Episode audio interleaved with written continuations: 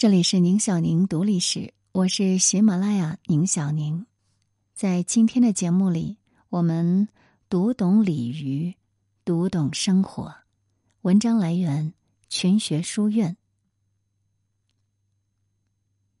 在中国文化史上，悲剧和天才结下了不解之缘。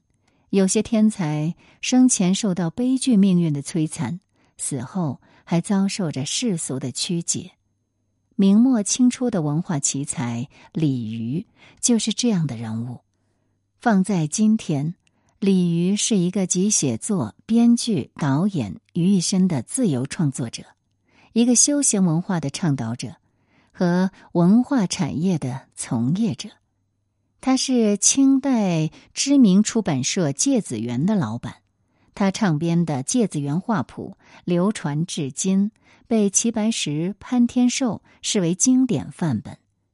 他写成的《闲情偶记》《深谙生活之道》，被林语堂称为中国人生活艺术的指南。他留下的《笠翁对韵》是儿童熟悉对仗用韵的启蒙读物。他的戏剧作品《凤求凰》《风筝误》深受人们的喜爱。并影响了十八世纪的日本。他说：“一艺即可成名，农仆复贩之流，皆能实力。读懂鲤鱼，读懂生活。”撰文：谁最中国？来源：谁最中国？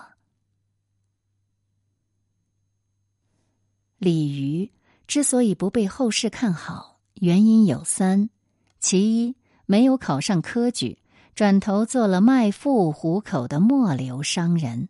卖赋被当时的人称为贱业，不符合中国人修身治国平天下的价值取向。其二是寄情声色，按照现今的标准，有点不思进取，把自己的风花雪月看得比什么都重要。这与板着脸孔、不苟言笑的中国君子差别实在太大。其三是写了一本风流小说《肉蒲团》，其实对这本书的评价绝对是“仁者见仁，智者见智，隐者见淫”的问题。今天我们不谈畅销书作家李渔，不谈成功的文化商人李渔，只想谈谈。听到杨梅就两眼放光，抓到大闸蟹便吃得欢喜的鲤鱼。谈谈一个视花如命，为买水仙典当了家中首饰的鲤鱼。谈一谈一手摇着折扇，一手拎着给妻妾发明的厢式马桶，走在金陵街头的鲤鱼。因为读懂鲤鱼，就读懂了生活。无论富贵还是贫穷，鲤鱼的内心始终丰富多姿。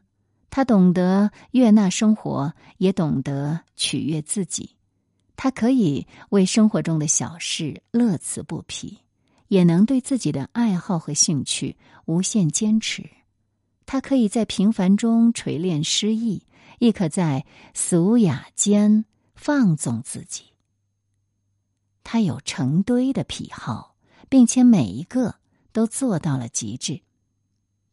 鲤鱼是重度大闸蟹上瘾者，号称蟹仙。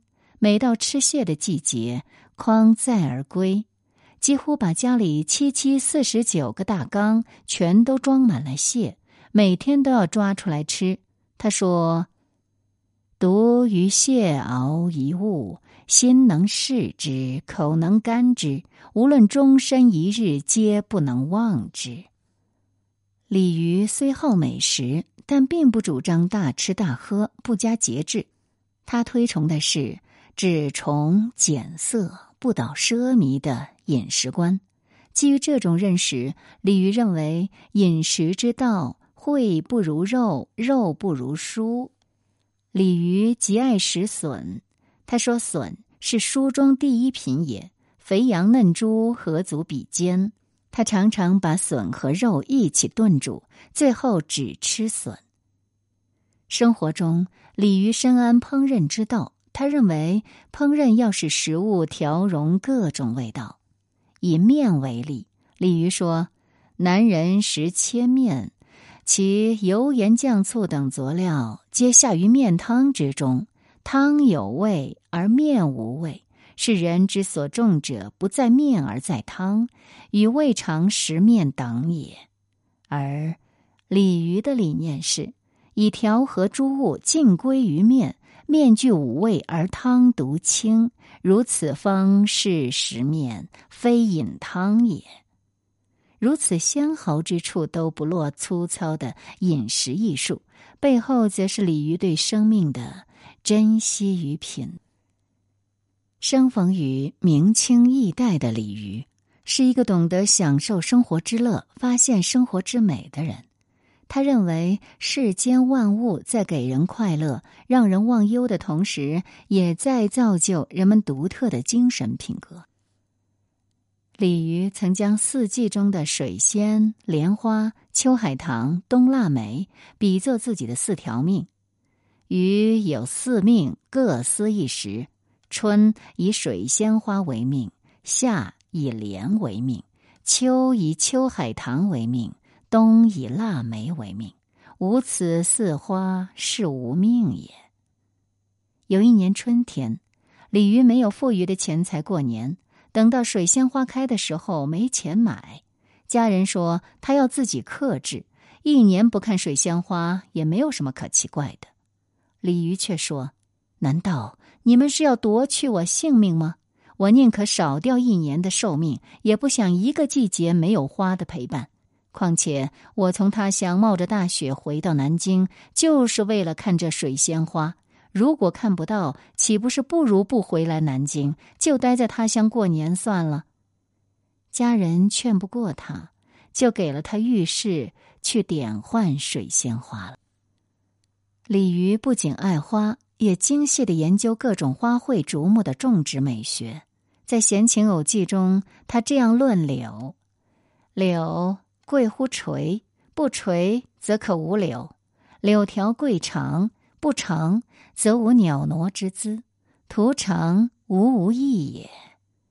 此树因为纳蝉之所，诸鸟亦集，长夏不寂寞。得时间鼓吹者，是树皆有功，而高柳为最。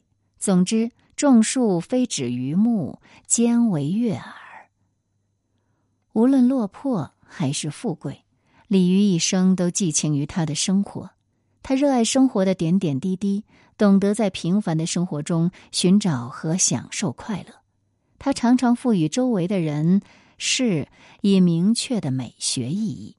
在他的心目中，无论是一栋房屋、一种器皿、一棵树，乃至睡梦中闻到的一阵花香，都能给人带来特殊的审美趣味。而这种精神上的愉悦，难道不就是人生在世最美好、最值得珍惜的东西吗？生活在改朝换代、兵荒马乱的世道中，鲤鱼并没有归隐深山，相反，他努力生存，认真生活。他写书、做出版、排戏、造园、设计家具、烹饪美食。把自己的深情活在了一件一件作品之中。那么，在今天节目的最后呢，我们一起来了解李渔的这本书《白话芥子园》，它是中国美学的启蒙之书。有太多的理由让人喜欢上这套书。等你读了《白话芥子园》之后，或许会发现，喜欢上它的原因，可能仅仅是因为有趣。生活的趣味，就从这些枝枝叶叶中泄露了出来。你会发现一个想象之外的中国化的世界。《白话芥子园》全套书共四册：第一册山水，第二册兰竹梅菊，第三册花卉灵毛，第四册清在堂化学浅说。每一册都包括清在堂化学浅说、分解习法、名家画谱欣赏三部分内容，先是讲解中国画的人文内涵，然后进行画法的步骤讲解，最后附录名画欣赏实践，层次清晰，内容徐徐展开，给读者带来文学和审美的双重享受。作为一种天性，涂涂画画最能让人放松，尤其当脑子里的天马行空在眼前出现时，其愉悦感妙不可言。或许你也曾遗憾过，没有学过画，画不出想要的画面。而三百年前的李渔也想过类似的问题，发出了“难道画山水的方法是只可意会不可行传的吗？”这样的感慨。于是他出了一本画谱，让人人都可以学画。风行三百年的《芥子园画谱》就这样诞生了。南宗、北宗、唐宋山水几个朝代的中国画奥秘，就这样慢慢成为了可以触碰的实体。在我们的心里，或许有一把旺火，那么让那场大火燃烧吧。有一位年轻的画家，出身贫寒，早年为了生计学木匠，也学会了一些雕花技术，雕刻在自己做的木箱上，也能卖得更好一些。之后。他偶然得到了这本书，当时的他已经二十七岁。他跟着书模仿学习，很可能一开始这位木匠想的只是接点小活做，多赚一点钱。不过大家都很喜欢他画的东西，好像被某种力量推动，他就这样一步一步进入了中国画的领域，结交到了一群志同道合的朋友。他也觉得自己是幸运极了。后来，他画虾出了名。再后来，全世界的人都知道他了。熟识他的人也都知道，那本画谱点燃了他内心的旺火。其实，任伯年、吴昌硕、潘天寿、傅抱石和陆延绍，他们对画谱都念念不忘，哪怕成名后，也总说：“我是跟着芥子园画谱学画的。”但他们都没有说明的是，芥子园画谱究竟教会了他们什么？看见自己内心大火的人，也会敏感的捕捉到他人的烟尘。在芥子园里面，从来没有宏大叙事，只讲画，讲微小之物，讲如何从矿石中去获得一种色彩，讲详细的笔墨，讲皴法，一勾一画的那种细致。一景叠一景，一世接一世，引导人走向无限。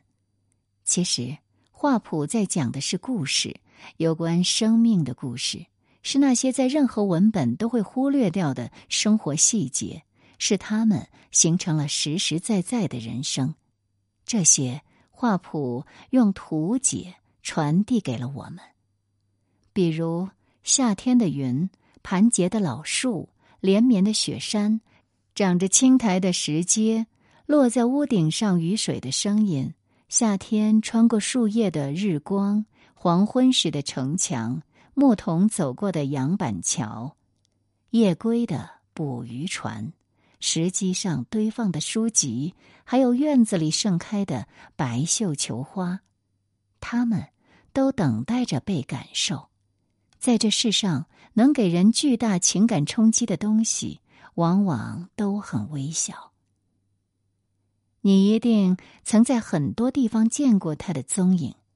他收集了唐宋明清的中国画，启发如今的画家，将这些画中的潜意识渗透在了历史之中。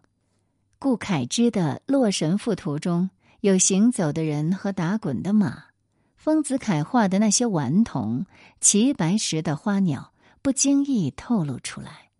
时至今日，艺术家依旧在不断的跳跃出格式，用背离、用批判、用解构、用各种各样的方式瓦解城市。然而，绘画也是有原点的，就像所有人物的感情一样，最后都会回到原点，而这些都藏在了《白话芥子园》这套书中。去画画吧。芥子园是国学的重要组成部分，芥子园还是我们观看古人生活情趣的读本。在这里，不管是动物、植物、河流、山水、桥梁，还是犬吠、烟雨、夜归、捕鱼船，一切都是和谐而灵动的。